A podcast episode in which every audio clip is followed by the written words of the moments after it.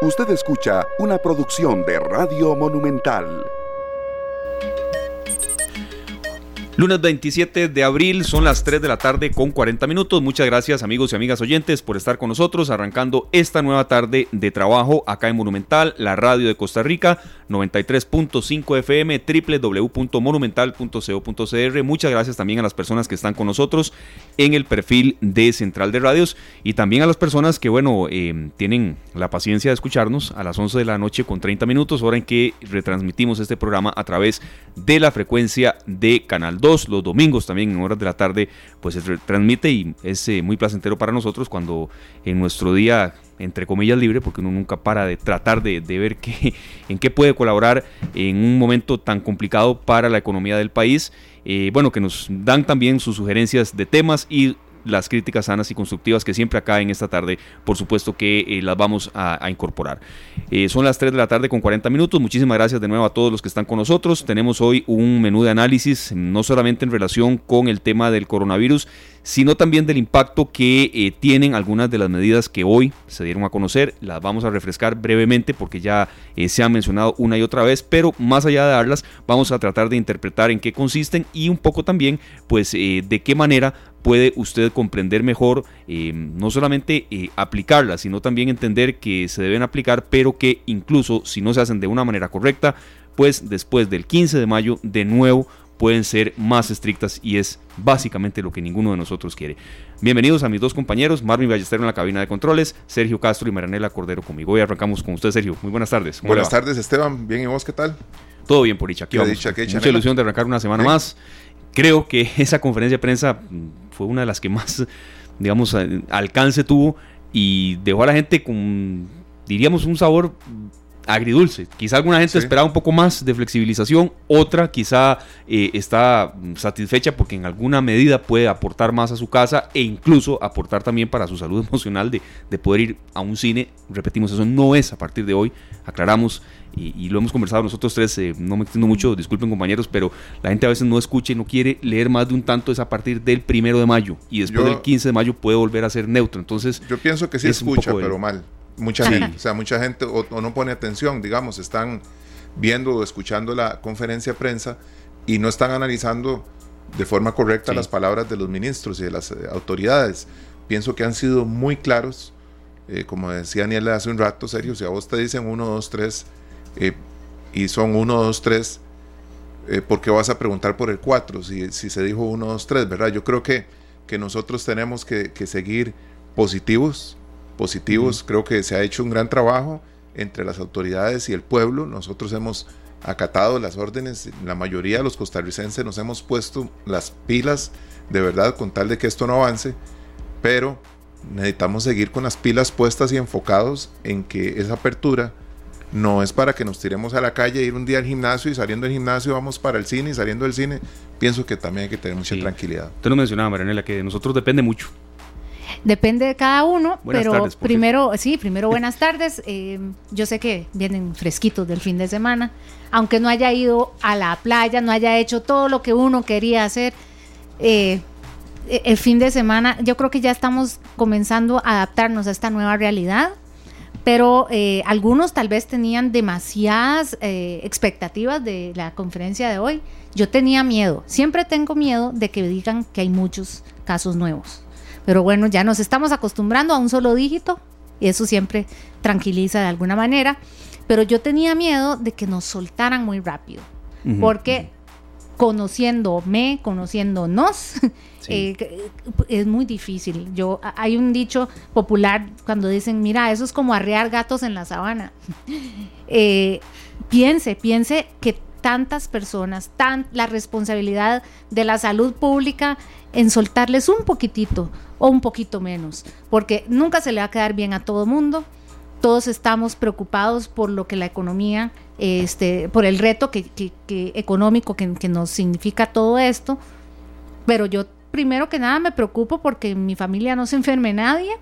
No quiero que ninguna de las personas que conozco y que quiero eh, tenga que llegar a una hospitalización, ni mucho menos a cuidados intensivos, ni mucho menos a, lamentar la pérdida de alguien.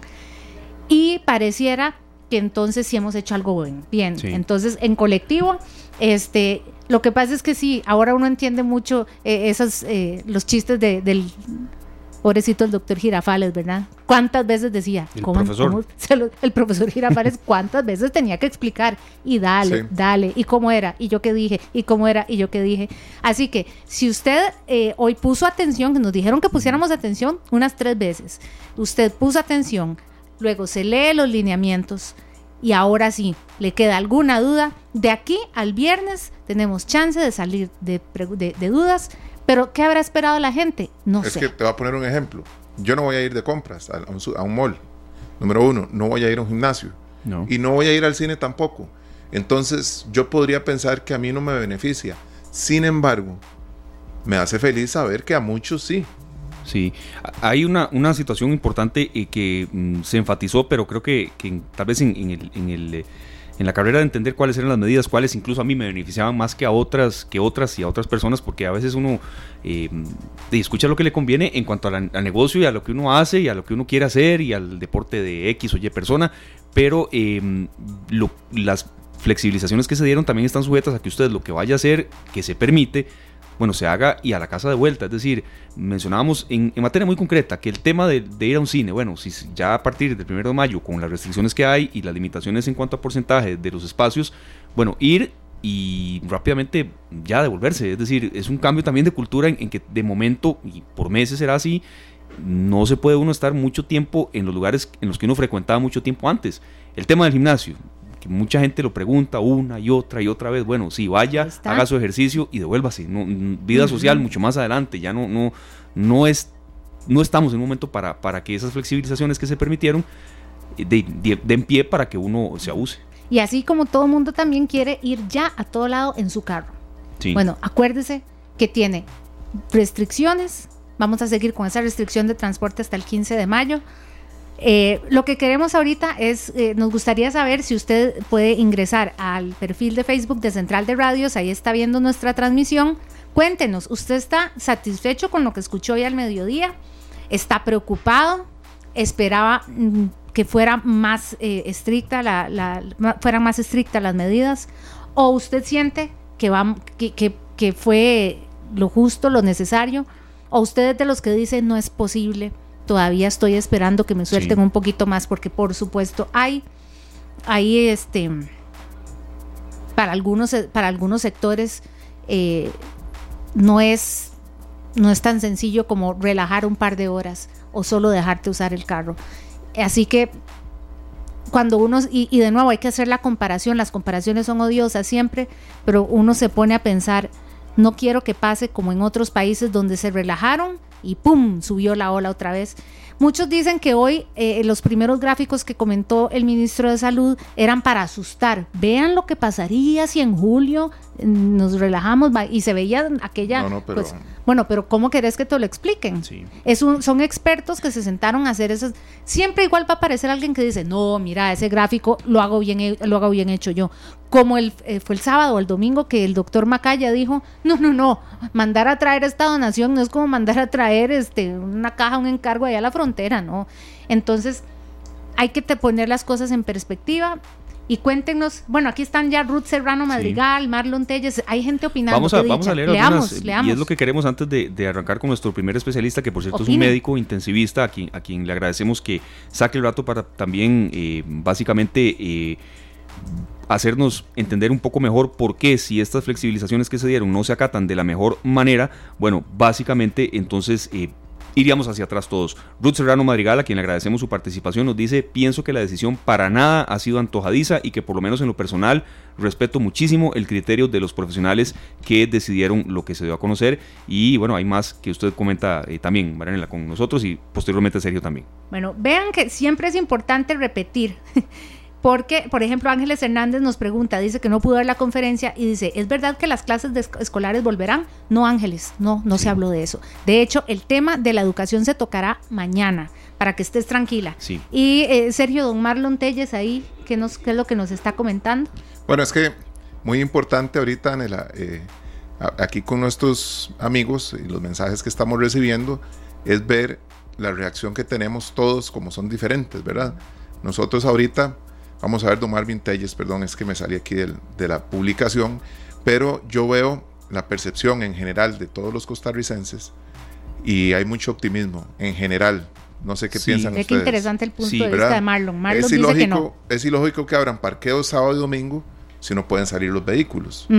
Pero también él dice que lo que la gente realmente quería era que flexibilizaran la restricción vehicular, porque él considera que es más seguro viajar en su carro que en transporte público. Tiene un punto interesante. Totalmente, es muy válido. Y vea este otro también, este Marianela, y ya vamos a, arrancar con nuestro bloque de especialistas, pero nos, nos complace mucho que ustedes nos estén dando su, sus puntos de vista porque en todo son válidos. A ver, desde la persona que nos pregunta que si, que si puede ir a correr, eh, me refiero a su, a su banda elíptica en el gimnasio, o a la persona que necesita trabajo en materia de pesca en Punta Arenas. Cualquier punto de vista que ustedes nos brinden es válido. Diego, Abrahams, y perdón, Manuela, mm, con esta que, nos menciona, estoy satisfecho porque al menos puedo abrir mi negocio también sábado y domingo y trabajar aunque sea con citas al 50% de capacidad pero ya eso nos permite aumentar los ingresos. Bueno, Diego, tiene un salón de belleza. Ah, un salón de belleza y ojalá le llegue gente. Hay gente que tiene el pelo ya prácticamente, bueno, don, 22 días de no hacerse un corte y aquí viene entonces el, caso de él, que, se le permite la capacidad. Don Pablo Andrés Víquez dice que, que él pues hubiera preferido que no abrieran nada todavía. Que esto puede crear un confort en esos negocios. Es muy difícil que un gimnasio acate eh, al dedillo las recomendaciones. Eso depende de uno. Pero voy a comentarles algo. Ahí en San Miguel de Santo Domingo, el sábado, el, sábado antepasado, que a las 6 de la tarde se tenían que cerrar los negocios, estaba la patrulla parqueada afuera, en la esquina principal donde está la carnicería, la verdurería y el supermercado. Esperando que fueran las 6 y viendo a todo el mundo poner los candados. Así es que pienso que quien quiera correr los riesgos de no acatar ¿verdad? Las, las órdenes, eh, pues está corriendo un riesgo muy grande y lo más importante, está poniendo en riesgo la salud de los costarricenses. Ileana González usa un término muy costarricense y muy es la sabiduría popular. Ileana dice, no soy muy conocedora de los temas, pero he escuchado todas las conferencias, despacito, despacito porque precisa. Lo importante es llegar en orden. Eh, la verdad es que mm, también eh, por aquí Tania Moya dice que le parece que, eh, considerando que la segunda ola ha sido devastadora en otros países, es bueno ir soltando poco a poco y además son actividades para los más jóvenes. Porque, a ver, no estoy quitándole eh, importancia a lo que los adultos necesitamos o queremos, pero sí, soltar un poquito, que quieran ir al cine, bueno, van, que quieres ir a hacer ejercicio, ahí está el gimnasio, con las restricciones. Yo sí soy, muchachos, yo tengo que confesarlo, yo soy de las zapas que si veo que algo no está funcionando, yo yo, yo voy a ir Claro. Está bien. ¿Vos no, yo, yo, les dije que yo quiero ir al gimnasio, ¿verdad? Pero usted cree que yo voy a llegar al gimnasio y si veo ese montón de gente, la primera que va a armar un enredo soy yo. Sí, uno, tiene que predicar con el ejemplo, es decir, y, y también la responsabilidad que está uno a la hora de tomar un micrófono nosotros no podemos salir de aquí diciendo todo lo que estamos diciendo, entrevistando especialistas y demás, y bueno, en la noche abusarnos de la, de la carta de, que nos eh, dan acá en la empresa para andar haciendo vueltas que no nos corresponden en la hora que son. Entonces, Con las ganas que tiene usted de jugar fútbol. esperarse, esperarse y, a, ver eh, los partidos retro que está dando Reverter Canal 6, que por cierto ayer hasta, hasta celebré em, un empate de la liga, imagínese usted, imagínese usted cómo está uno en materia de ansiedad, un partido de hace 15 años. Le daría un abrazo. Pero bueno, un abrazo virtual. Nos vamos con don Jorge Espitaleta, muchas gracias por estar con nosotros. ¿Qué opina el eh, especialista? el especialista también, él es eh, médico intensivista, eh, director de especialidades del Hospital del Trauma. Gracias por estar con nosotros, don Jorge, de verdad, porque sabemos que viene llegando de su jornada laboral y que incluso... en suponemos fue un poco interrumpida por poner atención a estas medidas eh, de flexibilización que hoy se anunciaron. ¿Cómo interpretarlas, doctor? Y también, ¿en qué fase estamos en este momento de, la ola de la pandemia a nivel nacional? ¿Y qué nos puede pasar si no eh, las acatamos todas estas flexibilizaciones que hoy se dieron a conocer eh, ya a partir de una fecha específica? Se mencionaba incluso hasta el 15 de mayo, bueno, si no se porta bien la gente, si no las acata como debe ser, vamos para atrás otra vez y eso es básicamente, por supuesto, lo que no queremos. Bienvenido, doctor. Buenas tardes. Buenas tardes. Bueno, yo creo que lo más importante es que nos están dando un voto de confianza. Nos están diciendo Costa Rica puede, sí podemos hacerlo, vamos con calma, pero vamos a empezar a hacer andar nuevamente el país. Creo que no debemos desaprovechar esta oportunidad porque el problema eh, viene de muchos ámbitos. Primero, obviamente, que si no respetamos estas nuevas restricciones, impuestas, pues podemos tener muchos más enfermos y podemos sobrepasar, como ya bien mostraron en las gráficas, al mediodía la capacidad de respuesta de nuestras organizaciones de salud. Eh, y obviamente pues esto traería que volvamos a traer medidas un poco más severas y entonces tendría también problemas con la economía. Esto es un balance, es un balance que hay que tener, pero yo creo que tenemos que tener conciencia clara de los costarricenses. O sea, al final de cuentas esto depende de nosotros. Hoy cuando venía precisamente noté con mucha tristeza que había un restaurante por el que pasé que las mesas son un poco pequeñas y había muchas personas en una sola mesa y me dice, todavía no han abierto y ya estamos incumpliendo esto. Entonces yo creo que tenemos que concientizarnos, no están poniendo en riesgo su salud, están poniendo en riesgo la salud de todos. O sea, porque a final de cuentas muchos de los que podrían estar asintomáticos, podrían transmitir la enfermedad a las personas mayores cuando lleguen a su casa, a sus familiares, a sus seres queridos. Entonces, no solamente hay que pensar que estoy poniendo en riesgo mi salud, sino que estoy poniendo en riesgo la salud de todas las personas que queremos. Claro. Eso es, esa es la parte en la que tenemos que, ser, eh, más hacer más trabajo en equipo, doctor. Sí, definitivamente, esto es de todos, o sea, no por los médicos, no por los enfermeros, no por todo el personal de salud, sino por las personas que nos importan, que queremos, tenemos que cuidarnos, tenemos que respetar y acatar. Esto es un voto de confianza, esto es decir, ok, vamos a poder, vamos a poder reiniciar una vida. Esta mañana lo decía, el COVID ya nos cambió para el resto de nuestras vidas. Esto no es un cambio de un mes, de dos meses, de seis meses, de un año, sino que nos va a cambiar para el resto de nuestras vidas. Y pues saquemos las cosas buenas y las enseñanzas buenas. Veas que hemos visto que se disminuyeron, por ejemplo, la enfermedad diarreica, probablemente algunas de las otras enfermedades infecciosas también se van a disminuir con estos protocolos o prácticas que estamos haciendo. Entonces, eh, ganémonos la confianza que nos han dado el día de hoy, respetemos, mantengámonos la distancia, mantengamos el protocolo de lavado de manos y pues la idea es que este número no se aumente, el número de infectados no se aumente exageradamente. Van a ver, yo creo que tenemos que estar claros, probablemente esto no va a pasar tan rápido. Si vemos en qué estado estamos, pues sí, yo creo que se ha logrado disminuir de manera importante la posibilidad de contagio y tenemos más recuperados que pacientes infectados nuevos, lo cual hace que la curva se aplane o inclusive tienda a disminuir.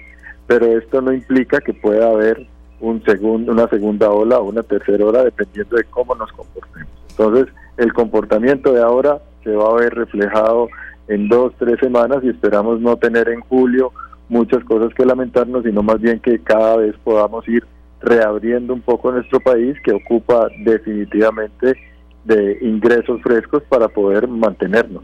Doctor, corríjame a ver si, si tengo la impresión eh, incorrecta. Los primeros días y hasta semanas de todo esto, antes de Semana Santa, la insistencia e inclusive eh, la obsesión que teníamos era lavar las manos, lavarse las manos, lavarse las manos, tanto que agotamos el, el alcohol en gel, que ya nadie habla de eso, porque ya lo interiorizamos. Digamos que ese buen hábito lo, eh, lo interiorizamos ya. Creo que el que nos ha costado un poquito más es pues por latinos, porque mm, estábamos acostumbrados a hacer filas pegaditos en el súper, en el banco, en la parada de bus, es el distanciamiento social. En algún momento leí o, escuché a un experto decir que ese distanciamiento debería ser de 75% y que en realidad apenas estamos aprendiendo a vivir con eso. Inclusive para nosotros aquí trabajar, no poder tenerlo a usted aquí sentado en la cabina, sino solo llamarlo por teléfono. Tal vez... Eh, ¿Cómo, ¿Cómo miden ustedes los especialistas la conducta humana? que ya, en, cuánta confianza pueden tener en nosotros, porque eh, aquí nos ponen un ejemplo y dicen, bueno, acuérdense que al tico, si le dan la mano, toma el codo. Entonces, qué difícil saber cuánto soltarle a una población que tiene décadas de saludar de la mano, de hacer fila pegado e inclusive decir, ah, me voy a volar la restricción de por sí. Sí, yo creo que es importante. Yo creo que si uno lo hace y lo hace persistentemente durante este mes, tal vez que nos queda todavía muchas restricciones, ya lo vamos a interiorizar. Hay algunas teorías que dicen que si uno hace una cosa por un mes seguido probablemente ya se convierta en un hábito, entonces digamos que ya ganamos el hábito de lavarnos las manos, de tener limpieza, ahora tenemos que tener el hábito, como muy bien lo dice, yo en algún momento al principio de todo esto dije, es que somos muy latinos, somos muy dados de saludar de beso, de dar la mano, de abrazar, y esas, y esas costumbres pues van a cambiar. Y yo creo que ya nos está cambiando y probablemente de ahora en adelante vamos a ser un poco más fríos y eso hablábamos hoy inclusive a nivel del hospital de que los niños y los bebés probablemente van a tener una conducta un poco más distante a partir de ahora porque ellos es, mucho más fácil para ellos interiorizar este nuevo proceder que a nosotros los adultos. Pero definitivamente tenemos que hacerlo, hay que mantenernos, hay que mantener distanciamiento social, hay que evitar, y hay algo importante, si yo me siento mal, y eso debería ser otro de los mensajes puntuales importantes, si yo tengo algún síntoma de gripe, si yo tengo algún síntoma de enfermedad respiratoria, si tengo algo, podría ser una gripe normal, si podría ser una gripe estacional, perfectamente no salga, manténgase en su casa, no haga que esto, si pudiera ser un COVID, contagie a muchísimas más personas, porque sí está demostrado y claramente demostrado que esta enfermedad es muy contagiosa. Doctor, pero eh, y además ahí está Singapur, ¿verdad? Que uno dice, no quiero, tenemos que ir viendo hacia, algunos van viendo hacia adelante cómo está haciendo Costa Rica para copiarle, porque los estamos haciendo bien, se supone, pero tenemos que ver nosotros también a los que lamentablemente soltaron un poquito y se cayó el esfuerzo. Singapur, ¿verdad? Sí, de hecho tenemos que tener muy en mente y muy en mente que estas medidas pueden que pase de las siguientes dos semanas y decir vamos otra vez a como estábamos. Entonces depende de nosotros. Yo creo que esta voto de confianza y esta prueba de nuestra autodisciplina, de nuestra disciplina como seres humanos, como eh, tenemos que pasarla y la vamos a pasar todos. Si esto no funciona, sepan y tendremos claros que vamos a volver atrás o inclusive podemos volver a cosas tan severas como estuvimos en Semana Santa que prácticamente nadie podía salir. Entonces depende mucho de, de nosotros el comportamiento de esta enfermedad y no podemos descuidarnos. Esto no va a pasar rápido, no va a ser una cuestión de días, va a ser una cuestión de meses. Ya saben los científicos que las vacunas qué es lo que va a traer la solución, digamos, a esta enfermedad específicamente, no van a estar listas probablemente antes de 18 meses. Entonces, y, ah, y en 18 meses, cuando estén disponibles, el problema es que obviamente los países más grandes y ricos van a acaparar probablemente un porcentaje importante de lo que se produzca, entonces el momento en que llegue a nuestro país probablemente no va a ser tan rápido, entonces, esto no es una cuestión de días, de semanas, es una cuestión de meses que tenemos que ir interiorizando.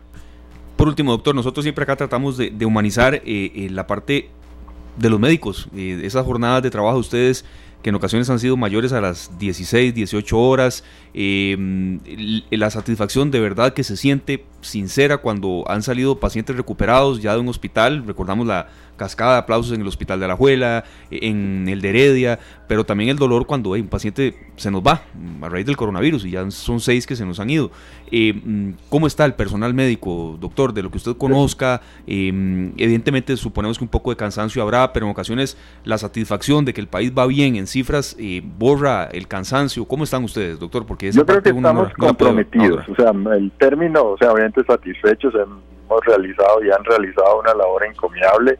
Hay médicos que están al pie del cañón al 100% en, recibiendo pacientes con todos los riesgos que esto lleva, pero estamos comprometidos, estamos comprometidos con que salgamos bien todos, esto no es de eh, el personal sanitario, esto es de todos, entonces tenemos un compromiso y no queremos tener cifras tan desastrosas como por ejemplo España, que hoy leía la queja de la sanidad española, que tienen probablemente el mayor porcentaje de eh, personal sanitario infectado, cerca de un 20% de los infectados, con más de 50 muertos en el gremio tanto médico como enfermería, como terapeutas respiratorios. Entonces, realmente, pues también agradecemos que nuestras instituciones se han puesto al frente a luchar porque tengamos equipo de protección personal y eso nos hace responder con compromiso, nos hace decir, aquí estamos, denos las armas, que son precisamente ese equipo de protección personal, para poder intentar atender a todas las personas que así lo ocupen. Y obviamente la satisfacción.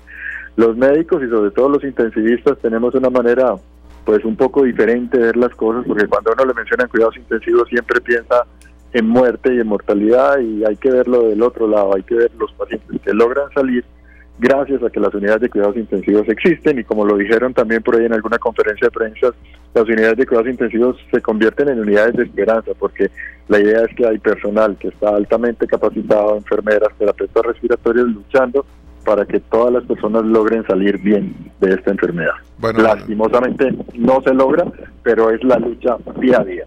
Doctor, esa es la, esperanza más grande que tenemos, eh, que es la actitud que tienen ustedes, el compromiso que tienen para con eh, nosotros, los, los costarricenses y demás habitantes de esta tierra que queremos salir adelante de esta situación.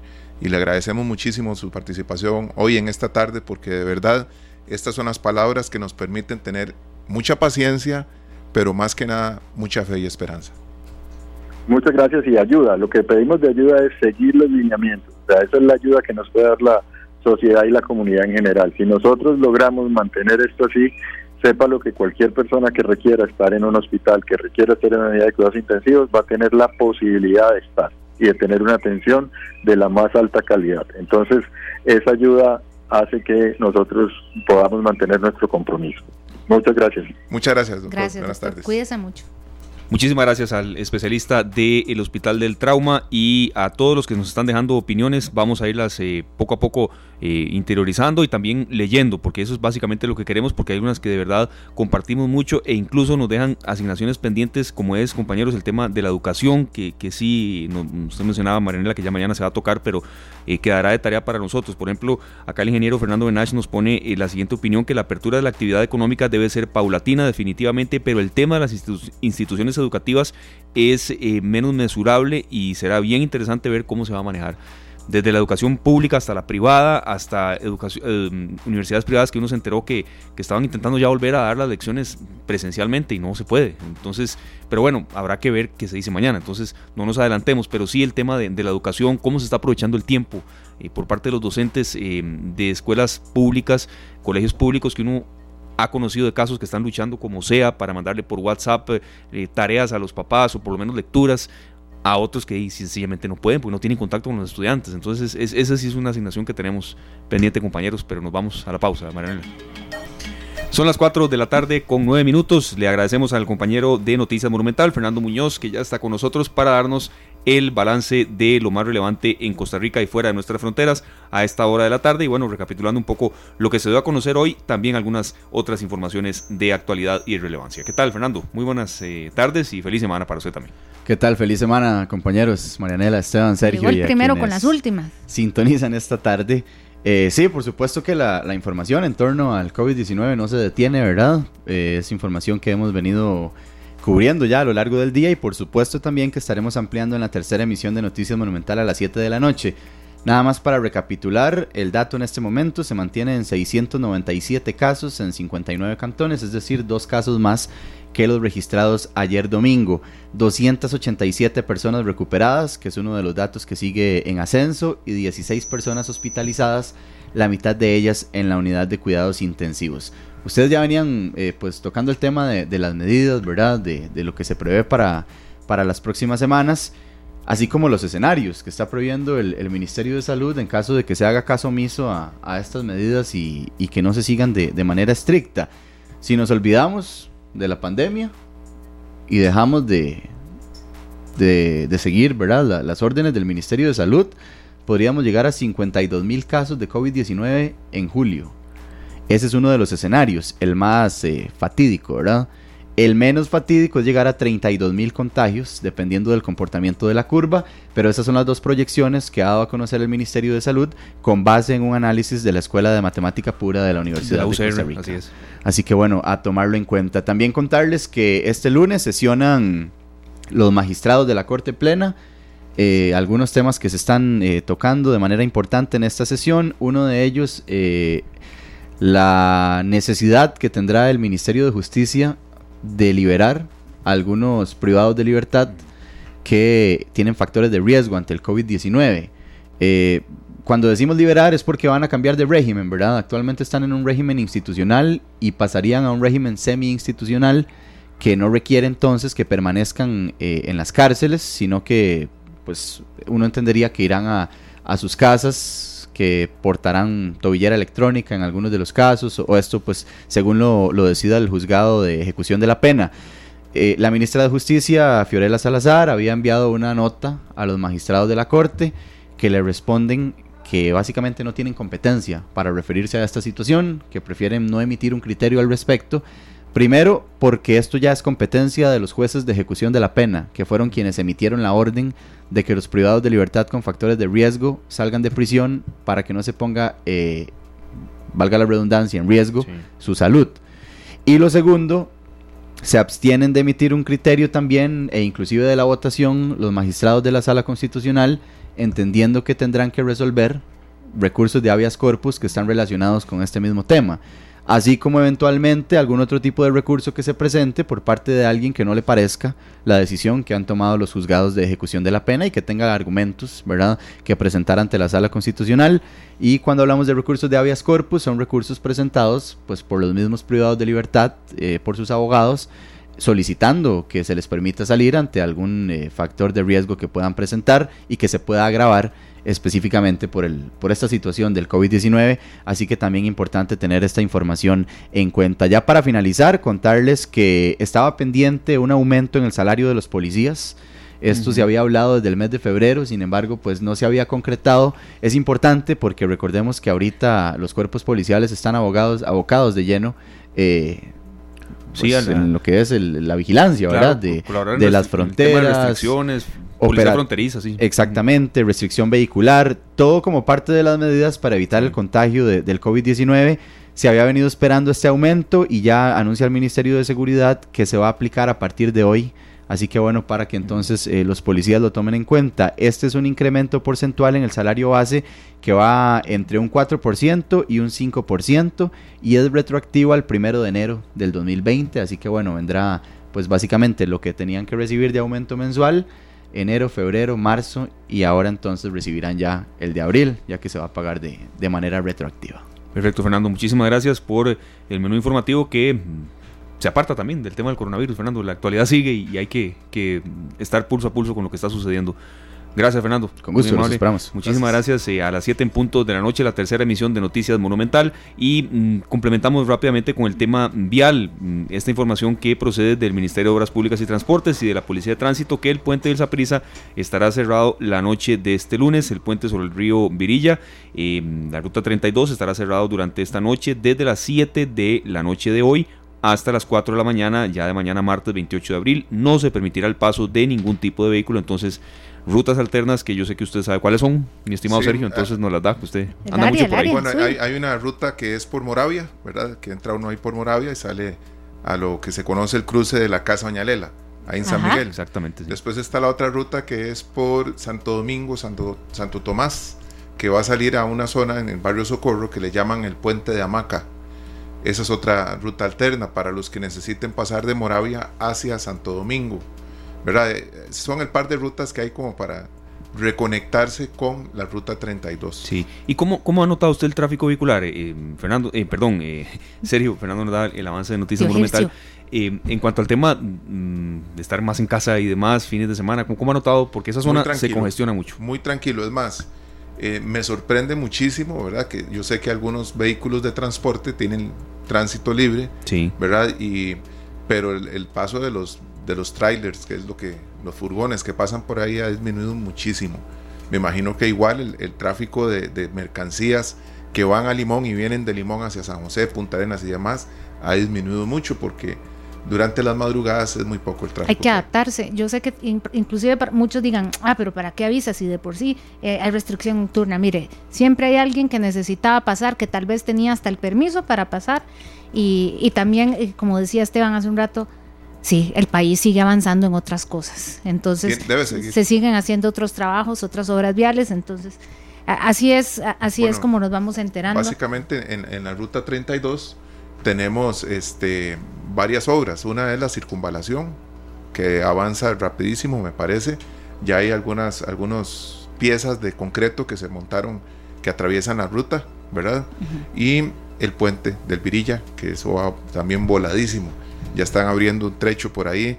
Eh, no tengo idea cuál es el diseño correcto, el, exacto que hay para esa salida al puente, pero es muy motivante ver cómo avanza esa, ruta. En la Bruca también hay labores en la, en la carretera de circunvalación, en el arranque de esa carretera, en marcha y que también han dispuesto algunos cierres de carreteras para que la gente lo tenga en cuenta que la ruca sí se está congestionando, no es por exceso de vehículos, evidentemente se forma exceso de vehículos por las reparaciones, pero sí yo he notado que hay menos carros que antes, o que dicha que es así, pero que también se ve eh, un tanto eh, interrumpido el flujo vehicular por esas, eh, esos trabajos que ya están en esa zona también levantándose y, que bueno, no se detiene la hora vial tampoco hagamos un viaje a un lugar donde yo sé que muchos desde hace semanas hubiéramos querido visitar, tal vez algunos tenían el plan, no pudieron. Eh, quisiéramos. Ahorita están entrando a esa temporada baja y ah, uno de los comentarios que nos pusieron aquí en la transmisión del Facebook Live de Central de Radios es, necesitamos trabajar, sí. Hay, entiendo que hay sectores que están muy, muy, muy urgidos de, de ver de dónde, de cómo comenzar a arrancar, aunque, fue, aunque sea poquito a poquito, pero esto justamente encuentra al sector turístico eh, entrando a esa temporada baja y no es, eh, o más bien es, es oportuno que, aunque sea así, eh, con la magia de la radio, y, es lo que podemos hacer por ahora, eh, conversemos con don Hernán Binagui, que lo tenemos al aire, él es presidente de la Cámara de Turismo de Guanacaste. Y, y cuando uno piensa en Guanacaste, piensa desde los grandes, enormes cadenas, las grandes cadenas que están allí, hasta esos pequeños hotelitos donde uno decía voy a ir a escaparme y yo sé que ahí no me voy a topar a nadie de San José. Este, don Hernán, sabemos que es un momento muy duro para la industria turística. ¿Cómo está Guanacaste eh, ya a, alturas del 27 de abril?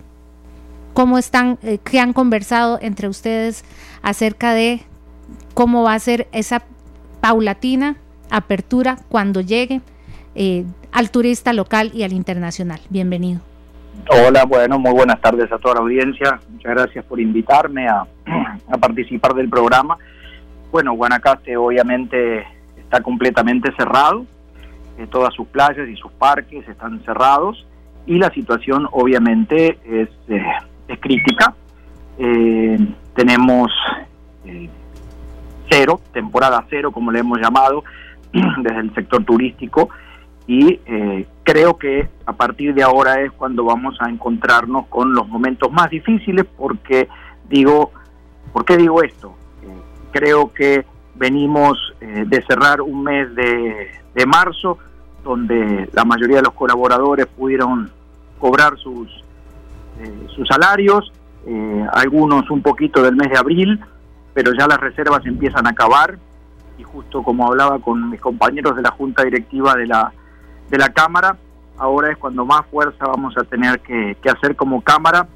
Y, lamentablemente en este momento no desde un punto de vista de promoción turística, porque sabemos que no podemos hacer promoción turística porque estamos eh, cerrados, eh, entonces es cómo podemos ayudar como, como sociedad cómo nos podemos acompañar a, todos aquellos que están eh, en, el en, el, en el rubro del turismo, que somos muchos acá en Guanacaste, y que los vamos a tener que ayudar entre todas las instituciones, entre lo privado, entre lo estatal, y creo que es un trabajo maratónico porque, bueno, bien lo dicen, todavía no sabemos cuándo se debe reactivar la industria, y creo que lo peor que nos puede pasar como seres humanos, no poder tener control de lo que viene, y estar sumergidos en el medio de una incertidumbre que realmente como seres humanos nos pone eh, en jaque eh, en muchas cosas, ¿no? Entonces creo que ese es el, panorama en este momento, eh, es un panorama desgarrador, ¿no? Desde el punto de vista del trabajo. Si vemos desde el punto de vista de la naturaleza, les puedo decir que Guanacaste está resurgiendo de una manera o explotando en su, en su naturaleza total, porque realmente lo poco que uno puede observar aquí en el momento que hemos podido salir para hacer las, eh, las actividades de acuerdo a lo que nos está solicitando el gobierno, uno ve como cada vez más, ve más animales más cerca, ve de lejos unos mares mucho más limpios. Y bueno, creo que alguna cosa muy positiva vamos a tener que sacar de todo esto, además de lo que digo siempre con todos mis compañeros de trabajo, es que el aprendizaje de todo esto va a ser lo más valedero que vamos a rescatar de toda esta crisis. Claro que sí, don Hernán, un placer escucharle acá. Le saluda Sergio Castro. Muchas gracias, Sergio. Un placer y de verdad que eh, sabemos que el momento es muy difícil para toda la gente, todo el sector de turismo y el de, gastronomía y demás allá en Guanacaste. pero usted en base a lo que se ve, por ejemplo, con la naturaleza, ve que hay una posibilidad de que tanto el, turista nacional como el extranjero tenga ahora nuevas oportunidades, nuevos paraísos o nuevos destinos dentro de lo que ustedes ofrecían antes, eh, digamos, acondicionado a muchas cosas que creo que ahora saltan a la vista, que ustedes dicen, mira qué bonito, podríamos hacer esto más. O esto bueno, a ver, yo creo que Guanacaste tiene un sinfín de actividades para poder realizar, ¿sí? Nada más que somos más reconocidos por, por decir, por, por así, por nuestras playas. Pero algo muy importante que hay que mencionar, ¿sí? Primero, realmente como sociedad, la sociedad costarricense ha demostrado una madurez, mostrando que es uno de los pocos países en el mundo que ha podido manejar una pandemia como esta desde un punto de vista eh, muy desarrollado y, muy y, con un respeto a lo que es la sociedad en sí entre todos los ciudadanos que somos. Y eso nos posiciona muy bien para lo que va a ser la vuelta, el regreso. Nosotros acá en Costa Rica, yo cada vez que salía a las diferentes ferias y eventos y clientes a visitar, siempre vendíamos no somos un destino de playa, somos un destino para ser explorado, somos un destino de aventura. Y nosotros todo eso creo que es el momento donde lo vamos a potencializar más. Claro. Uno, creo que ya estamos dando vuelta alrededor del mundo con las noticias porque me llegan de muchos lados cómo ha manejado Costa Rica la pandemia. Una sociedad, como mencioné antes, que ha podido llevar, una sociedad madura que ha podido llevar esta pandemia a lo que venimos viendo todos los días nosotros cuando vemos el reporte del mediodía y nos sentimos orgullosos. Y eso no hay que soltarlo, no hay que soltarlo. Primero porque, bueno, vamos detrás del tema de salud y segundo, sí que eso nos va a servir mucho como país. Sí. Eh, creo que lo que es eh, eh Guanacaste ¿sí? Eh, y mismo Costa Rica, para reposicionarnos en el mapa turístico del mundo, que creo que nunca nos vamos a ir, sino que al contrario, va a estar mucho más potencializado porque no somos un destino masivo, somos un destino en donde la gente viene aquí, más que todo, a experimentar lo que es la riqueza que tiene Costa Rica, que es su biodiversidad, su naturaleza. Y eso no son eventos masivos. Tenemos unas playas, una franja costera enorme, de lo cual uno también va a la playa y se encuentra que nunca hay una playa que esté completamente llena y la gente pegada una al lado de otra. Entonces yo creo que son factores que nos van a ayudar para poder volver. Eh, creo que creo que vamos a tener mucho éxito en el futuro, pero bueno, todavía tenemos la nube arriba con una tormenta bien fuerte. Don Hernán, hay una consulta que, que, uno, y le saluda a Esteban Aronne, de verdad, gracias por estar con nosotros.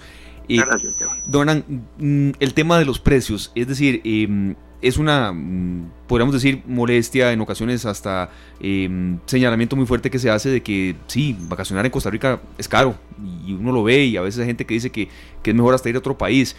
Este modelo mm, de reinvención, don Hernán, podrá mm, abaratar un poco los costos, quizás siendo muy concreto en la pregunta, pero también tomando en cuenta que, poco a poco la gente irá saliendo más mediante eh, las autoridades de salud lo permitan, don Hernán, pero sencillamente de plata para vacacionar será lo último que en ocasiones la gente vaya a tener.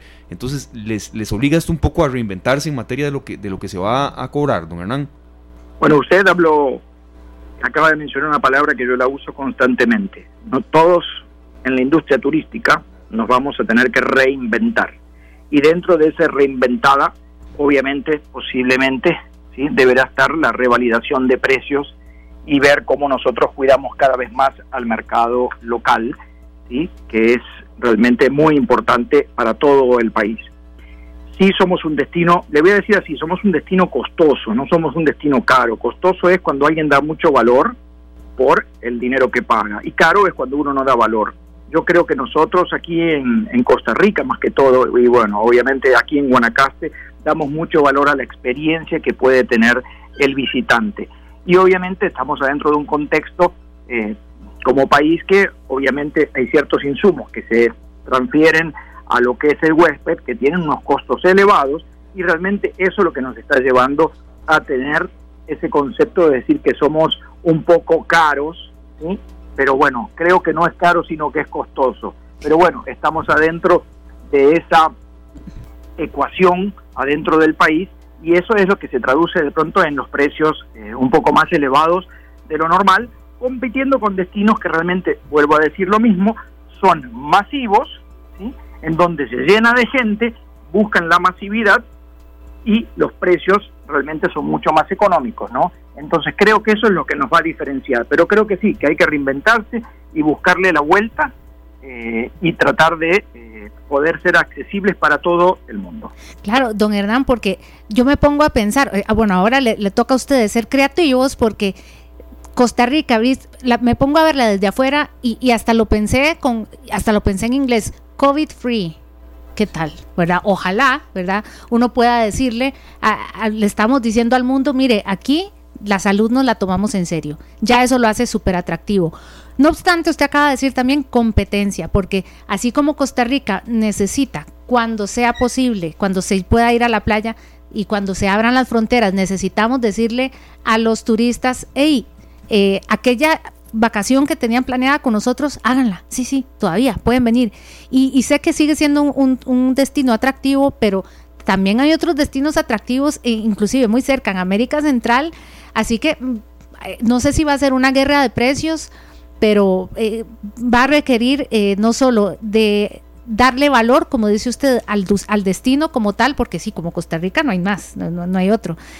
lo que pasa es que también pensando en el turista local, porque seremos, apenas abran las playas, los primeros que verán llegar son, somos nosotros los del Valle Central, que tal vez no vamos a estar con tanto presupuesto, pero sí tenemos muchas ganas y también vamos a ir conscientes de que es una forma de ayudarnos, de, comprar lo nuestro, de apoyar lo nuestro.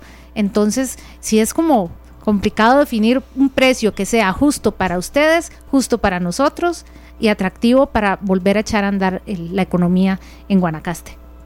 Sí, por eso, como le digo, creo que va a ser una reinvención y va a tener que analizarle analizarse demasiados vectores que tenemos adentro de, nuestras organizaciones, de todos los, emprendimientos aquí y cómo atraemos al mercado nacional, que por decir así, eh, podríamos nosotros aquí en Costa Rica casi, casi podríamos llegar hasta diciendo que somos COVID free, casi. hoy en día, hace dos días, Guanacaste es por decir así COVID. Sí, fueron los creo primeros. Que, creo que no, creo que no hay que ser tan, eh, estoy buscando la palabrita, eh, tan modesto, por decir así, estar diciéndose que uno es COVID free porque uno le puede salir el tiro por la culata. Creo que no es, no es la palabra eh, para utilizarla, pero creo que los ojos de los costarricenses y del mundo van a poder decir, como usted dijo, ¿no? que realmente somos muy sólidos en materias de salud y creo que eso es la ventaja que nos va a dar, posicionándose dentro del mundo y obviamente para el orgullo de los costarricenses. Claro. Por último, don Hernán, y agradeciéndole los minutos que ha estado con nosotros. No, un placer, siempre lo que necesitan. Gracias, don Hernán, y, ahí estamos igual, viceversa. Es que en ocasiones la gente mm, no quiere tanto escuchar a los jerarcas, por supuesto que hay que escucharlos, son los que toman las decisiones, los que giran ayudas y demás, pero también las cámaras. Mañana vamos a, tener a la gente de la Cámara de Pescadores y demás. Hay, hay, hay mucha cámara de, que se enlazan y son los que así se acierta, pues son los que conocen de un hotel que se cerró, de un restaurante que se cerró, de una empresa que se dedica a transporte de turistas que lamentablemente están operaciones negativas, por no decir en números ya rojos. Eh, ¿Cómo catalogan ustedes la, asistencia, la ayuda que les han brindado el ICT, Ministerio de Turismo, don Hernán? Básicamente, ¿qué, sienten ustedes em, en cuanto a definición? Mm, ¿Qué ha sido el apoyo de ellos? Yo creo que frente a una situación tan complicada que se dio, se precipitó en menos casi de 10 a 15 días, realmente creo que todas las empresas, empresarios, la parte privada, acompañó al gobierno porque entendió que tenía que hacer lo que se estaba indicando y creo que el resultado está desde el punto de vista de lo más importante de todo, y siempre lo mencionamos todo, es primero la salud. Ahora, obviamente ahora vienen los momentos más difíciles y ahora es ver cómo también el gobierno nos apoya y se reinventa y busca los vehículos para poder apoyar a todos los sectores, porque no solamente es el sector turismo, ¿sí? son todos los sectores que estamos pasándola realmente eh, en una situación muy crítica. ¿no? Entonces creo que eh, es un momento de oportunidad en donde lo privado con lo estatal se va a tener que dar realmente muy eh, bien la mano y acompañarse para poder surgir. Creo que, como digo, el gobierno ha hecho las cosas muy bien desde el punto de vista de salud y ahora se encuentra que, bueno, han salido ciertos vehículos como el bono proteger, pero se tienen que empezar a canalizar bien a los sectores que realmente, realmente la están pasando mal. Entonces, eso es lo que vamos a tener que acompañar todos como cámaras y como cámaras, obviamente, tratar de ayudar desde el punto de vista eh, con el sector empresarial, el privado, y cómo estar llegando la ayuda para todas aquellas personas que realmente sí lo necesitan. Vuelvo a decir, estaremos bien de salud, pero ahora lo que necesitamos es que la gente pueda comer. Y ahí es donde vamos a tener que estar, porque todavía falta.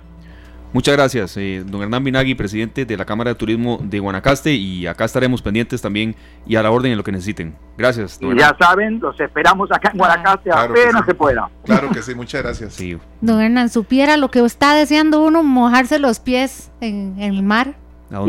imagínense que nosotros lo tenemos al lado y no lo podemos hacer. Yo sé.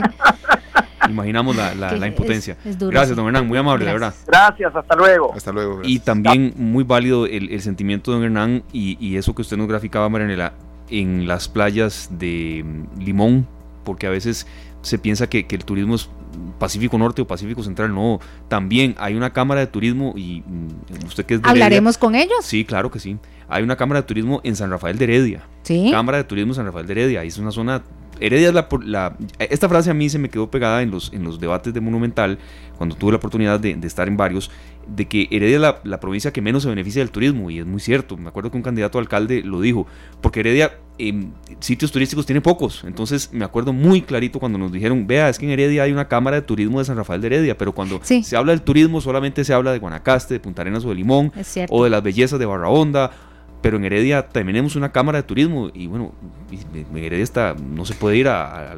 y está muy cerca. Lo que pasa es este, esta... Entonces, que el turismo, no es solo las playas de Guanacaste, por supuesto que queremos ir. es, la paradoja de cualquier cámara de turismo de cualquier parte de Costa Rica que ahorita, si nos ven llegar, nos dicen, ¿usted qué está haciendo aquí? Ah, a la casa, a la casa. Nos tienen que decir, ¿usted qué está haciendo aquí? Váyase.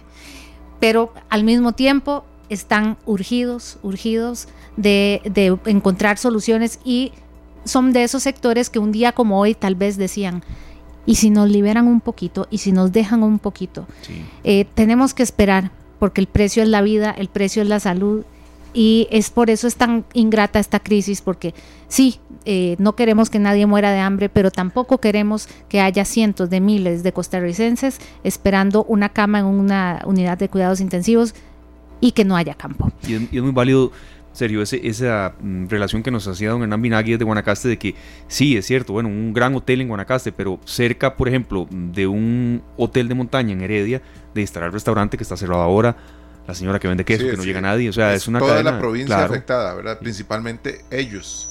Porque acá, este, en, en, en, en, el gran área metropolitana podemos encontrar algunas opciones todavía disponibles pero nadie va a viajar hasta Guanacaste, hasta Limón, hasta Punta Arenas, comerse y demás, a ver cómo le va. Totalmente. Porque en realidad esos viajes uno los hace para aprovechar los parques, aprovechar las playas y demás.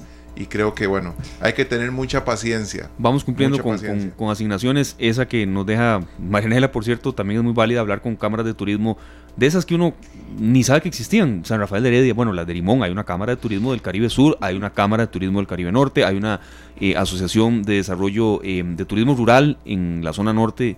Entonces, si están sufriendo en Guanacaste, usted se imagina como lo que puede estar pasando allá en esa zona de, del norte de San Carlos. Un país tan chiquito donde tenemos además la bendición. Les voy a decir, si mi papá nos está escuchando, que sé que nos está escuchando, mi papá es de los que más o menos, bueno, hasta ahora no, 4 y 37 no, pero digamos que a las 12, una, podía decir perfectamente, Sergio, qué rico un Churchill. Sí, claro. Y te decía, vamos por uno, pero se iba a Punta Arenas.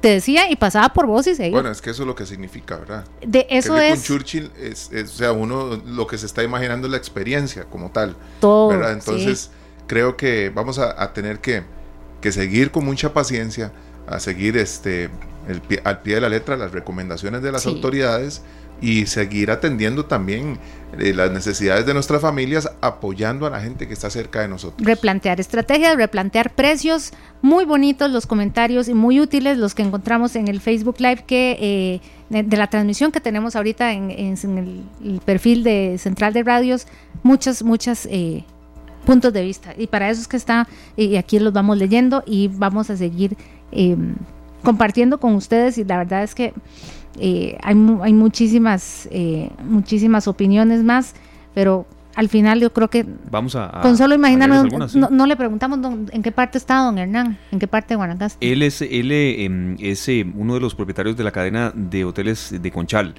y ha estado en reuniones muy, mm, digamos, mm, básicamente intensas en, viendo a ver de qué manera se, se, reinventan, de qué manera logran también algún tipo de otros... y Guanacaste no es solo playa. Reservas Conchal, sí. No, no es solo playa, por, por eso es que uno se imagina eh, en, la zona ya, más eh, ya yo me había más al norte, más al sur. Y todo, ya yo estaba pensando en mojarme los pies ahí en la arena, en el agua, qué rico. Mucha paciencia. Bueno, son las 4 de la tarde con 37 minutos. Nos vamos a una breve pausa comercial y enseguida volvemos con más opiniones que ustedes nos dejan a través de Facebook Live en Central de Radios y también vamos con el bloque de eh, la reinvención de los costarricenses para eh, ayudarse y también ayudar. Son las 4 con 37 minutos. Nos vamos a una pausa y enseguida volvemos. Son las 4 con 42. Esta tarde Aquí los estamos acompañando, iniciando la semana Sergio Castro, Esteban Arón y Marianela Cordero. Eh, por hoy, bueno, o hasta hoy vamos a estar en este perfil de Central de Radios. A partir de mañana pueden seguir la transmisión del Facebook Live en el perfil de Canal 2. En el mañana perfil mañana se los vamos a recordar, igual, no se preocupe. Pero para que todo el montón de gente que nos ha estado acompañando en el perfil de Central de Radios, si mañana nos buscan y dicen, ¿y estos que se hicieron? Y pues ahí nos van a encontrar. Mucha, mucha retroalimentación nos han dado con el tema del turismo. En el tema de precios, yo sé que es sensible ah, y, es una, es una, a ver, es un argumento muy válido, es un argumento muy válido y, no es sola una, solamente una o dos personas que nos dicen, de, es que es más barato ir eh, a México que a Guanacaste. Eso uno lo ha escuchado mucho y lo ha vivido en carne propia.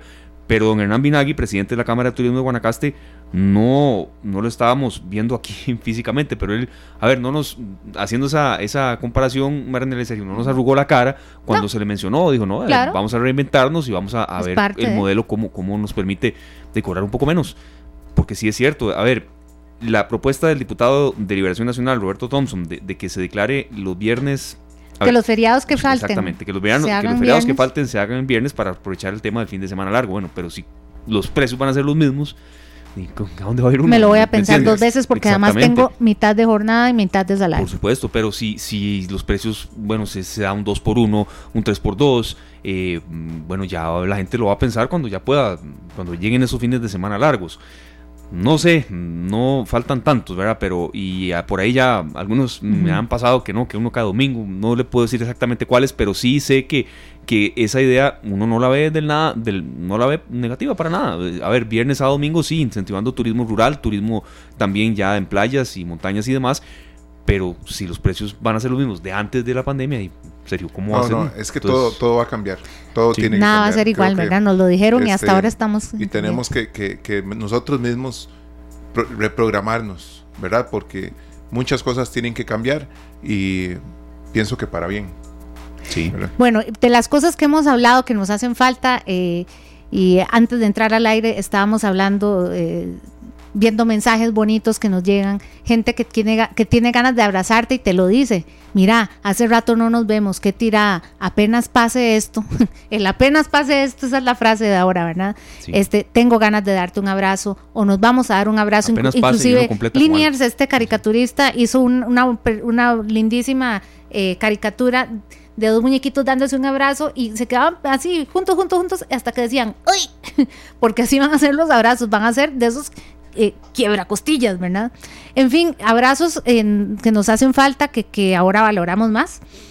Eh, resulta que por ahí vino un emprendimiento y alguien puede decir cómo voy a hacer un emprendimiento con abrazos eh, ahora que no puedo dármelos. Así que nos encontramos con algo que se llama el parque virtual de los abrazos. Entonces ya cuando uno dice parque virtual, bueno, a ese parque tal vez sí puedo ir.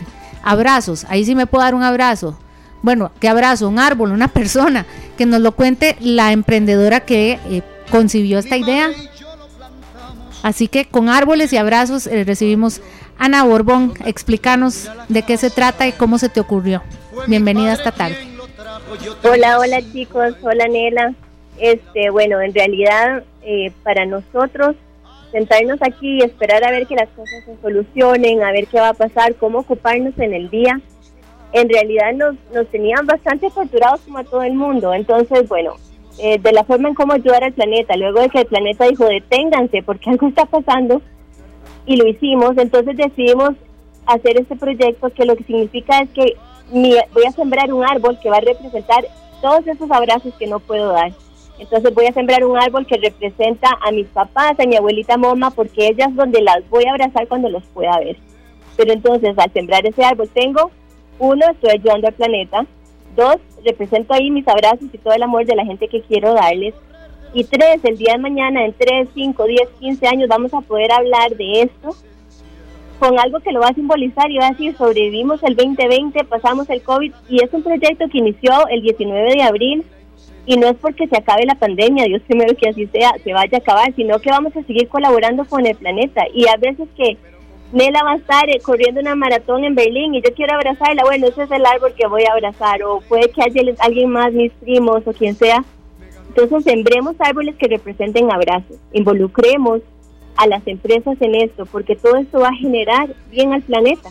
Entonces eso es lo que buscamos con este emprendimiento. Tenemos, gracias a Dios, se nos han unido gente en el camino, la gente de acceso visual.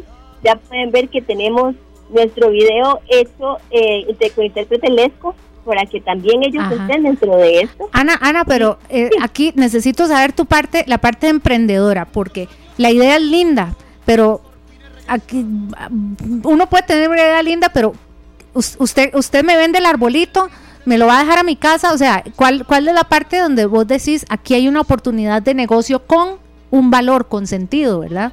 Ok, en este caso, directamente conmigo no hay un, un valor, sin embargo, sí para los viveros. Entonces le abrimos un espacio a ah. la gente que tiene viveros para que ellos puedan ofrecer sus árboles. Entonces, de no vender nada, vender un árbol con un descuento X o que el envío es gratis, ya sí tenemos varios ah. viveros que nos están acompañando. Entonces es un emprendimiento que, que beneficia a los viveros. Eh, Ana, qué, qué belleza esta idea y de verdad que de parte nuestra, pues felicidades, de verdad que es algo conmovedor, porque me imagino mucha gente aprovechando eh, la iniciativa para sembrar un árbol en familia. ¿Verdad? Estábamos ahí con una canción de fondo que se llama Mi árbol y yo, que la escribió Alberto Cortés. La canta Dani Rivera ahorita, pero habla de eso. Mi madre y yo lo plantamos en el límite del patio. Y a partir de esta iniciativa de ustedes pueden hacer un, un montón de momentos memorables y adorables para el resto de nuestras vidas.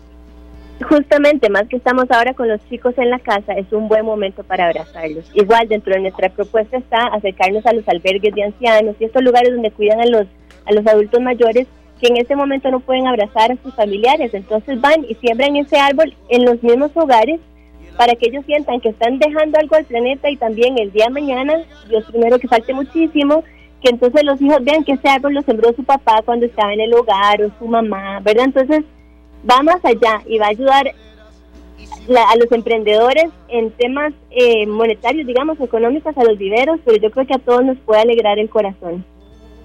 Ana, mm, queremos consultarle un poco, eh, bueno, primero cómo les ha ido mm, en materia de algunos números desde que esta idea ya la, plasmaron en la realidad y un poco cómo funciona, es decir, a, qué perfil hay que visitar y si ya después de que pase el tema de, la, de esta pandemia que nadie tenía pronosticada a inicio de año, por supuesto, eh, bueno, puede seguir funcionando esta, esta iniciativa tan virtual pero también tan, tan estratégica.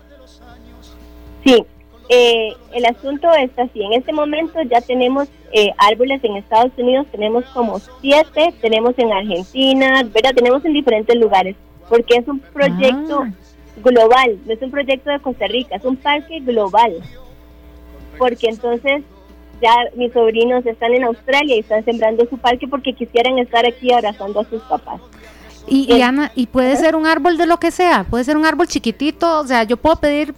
Mm, o sea, puede ser frutal, puede ser, mm, no sé, se me ocurre. Yo Puede ser el árbol que vos querás y por eso es importante eh, involucrar a los viveros, porque ellos son los que saben en qué país. A ver, a ver la oferta de los viveros, claro.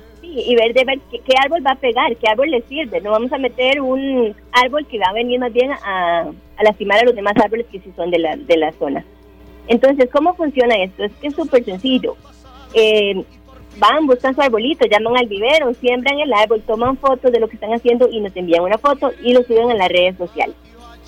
Entonces, el, hasta ahorita, como les decía, tenemos unos 22 árboles, tengo que revisar, pero bueno, ya son 22 árboles que hace dos semanas no teníamos.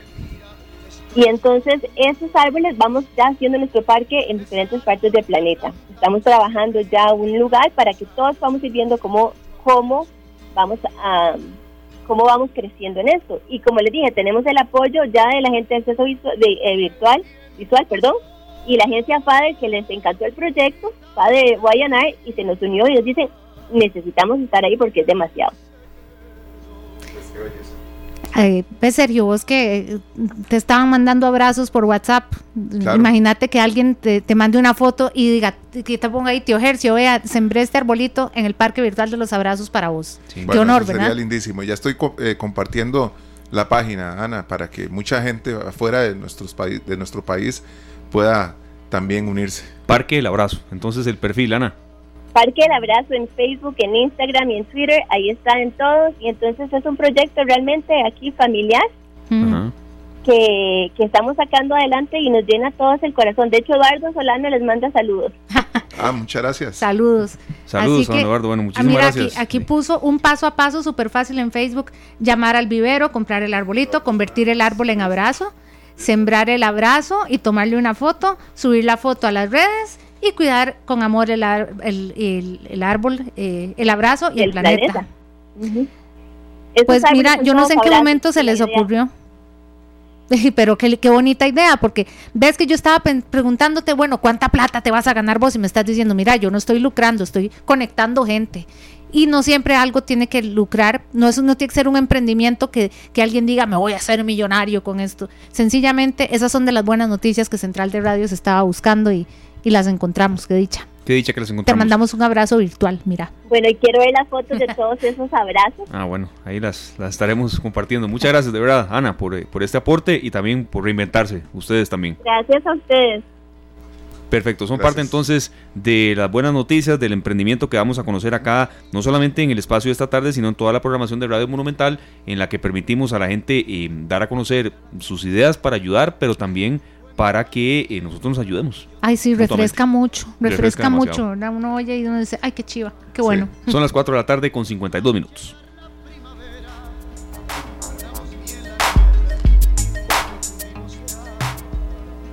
Porque Radio Monumental cree que juntos saldremos adelante, le traemos la nueva sección. Buenas noticias, porque juntos sacaremos el país adelante. Una producción de Radio Monumental.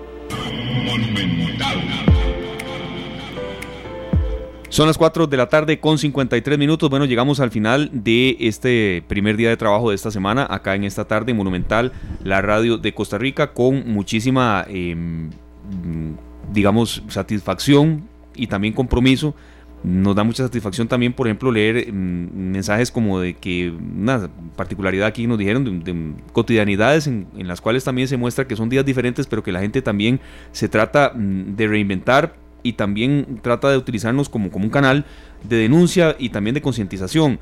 Por ejemplo, nos escriben que hoy mi hermana fue a firmar, Marcela Román, hoy mi hermana fue a firmar un documento a la Universidad Nacional donde trabaja porque tenía que ser presencial y dice que había muchos carros en la calle, más de lo normal. Nos han llegado por acá fotos de San José Centro, de la Avenida Segunda, la Avenida Central. Y uno ve que hay gente que está trabajando, o sea, uno tiene que decirlo claramente.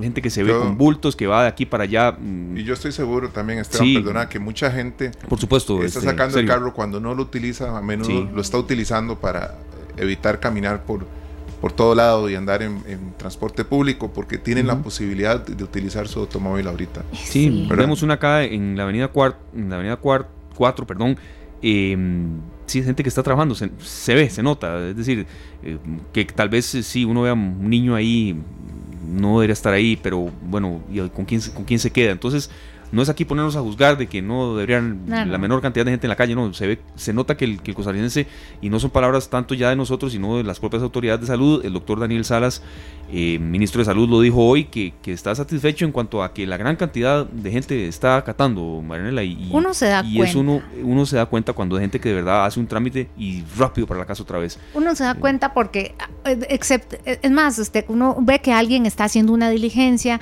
que se está cuidando, hay una actitud, a como también cuando uno ve un grupito que uno dice, hasta la, actitud la tienen como de aquí estoy jugando, me la ven, qué gato que soy. Y otro comentario muy válido. Ahí, ahí me apareció una otra que es zapa, igual que yo, ¿viste? En, el Facebook Live, Yuri dice que ella, igual que yo, también es zapa, que es de las, pues sí, sí hay que denunciar, como no. No, no, y hay líneas con para lo que denunciar está también. Entonces, incluso el propio, que es un número que no hay que usarlo para, de verdad, situaciones que no lo son, pero el 911 se puede usar para denunciar situaciones de, en materia de coronavirus que, que, sean una, una, amenaza, ¿verdad? La semana pasada ya sabíamos que iba a haber algún tipo de apertura, alguito, y cuando pensamos en algo que elevara, que abriera el espíritu, siempre es la música. Y tío Hercio, usted escogió, escogió un artista que algo hace con las canciones de él que uno, ese es el tipo de canción que uno dice, no sé cómo se llama, no me la sé, pero que tú anes.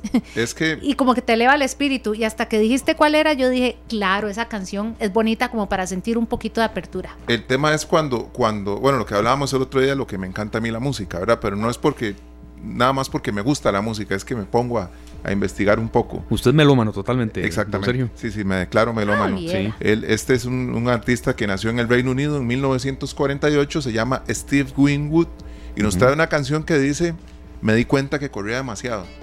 Entonces empecé a llevarla más suave, pero es muy difícil llevarla suave cuando naciste para correr. Ahorita es un momento en el que tenemos que pensar que vamos a regresar a un momento en donde la vida va a brillar para todos. Back in the life high again, in the high life again, perdón. Steve Winwood. Con esto nos despedimos. No tengo nada que agregar. Yo tampoco. Nos vamos y nos reencontramos mañana 3.35 de la tarde. Este programa fue una producción de Radio Monumental.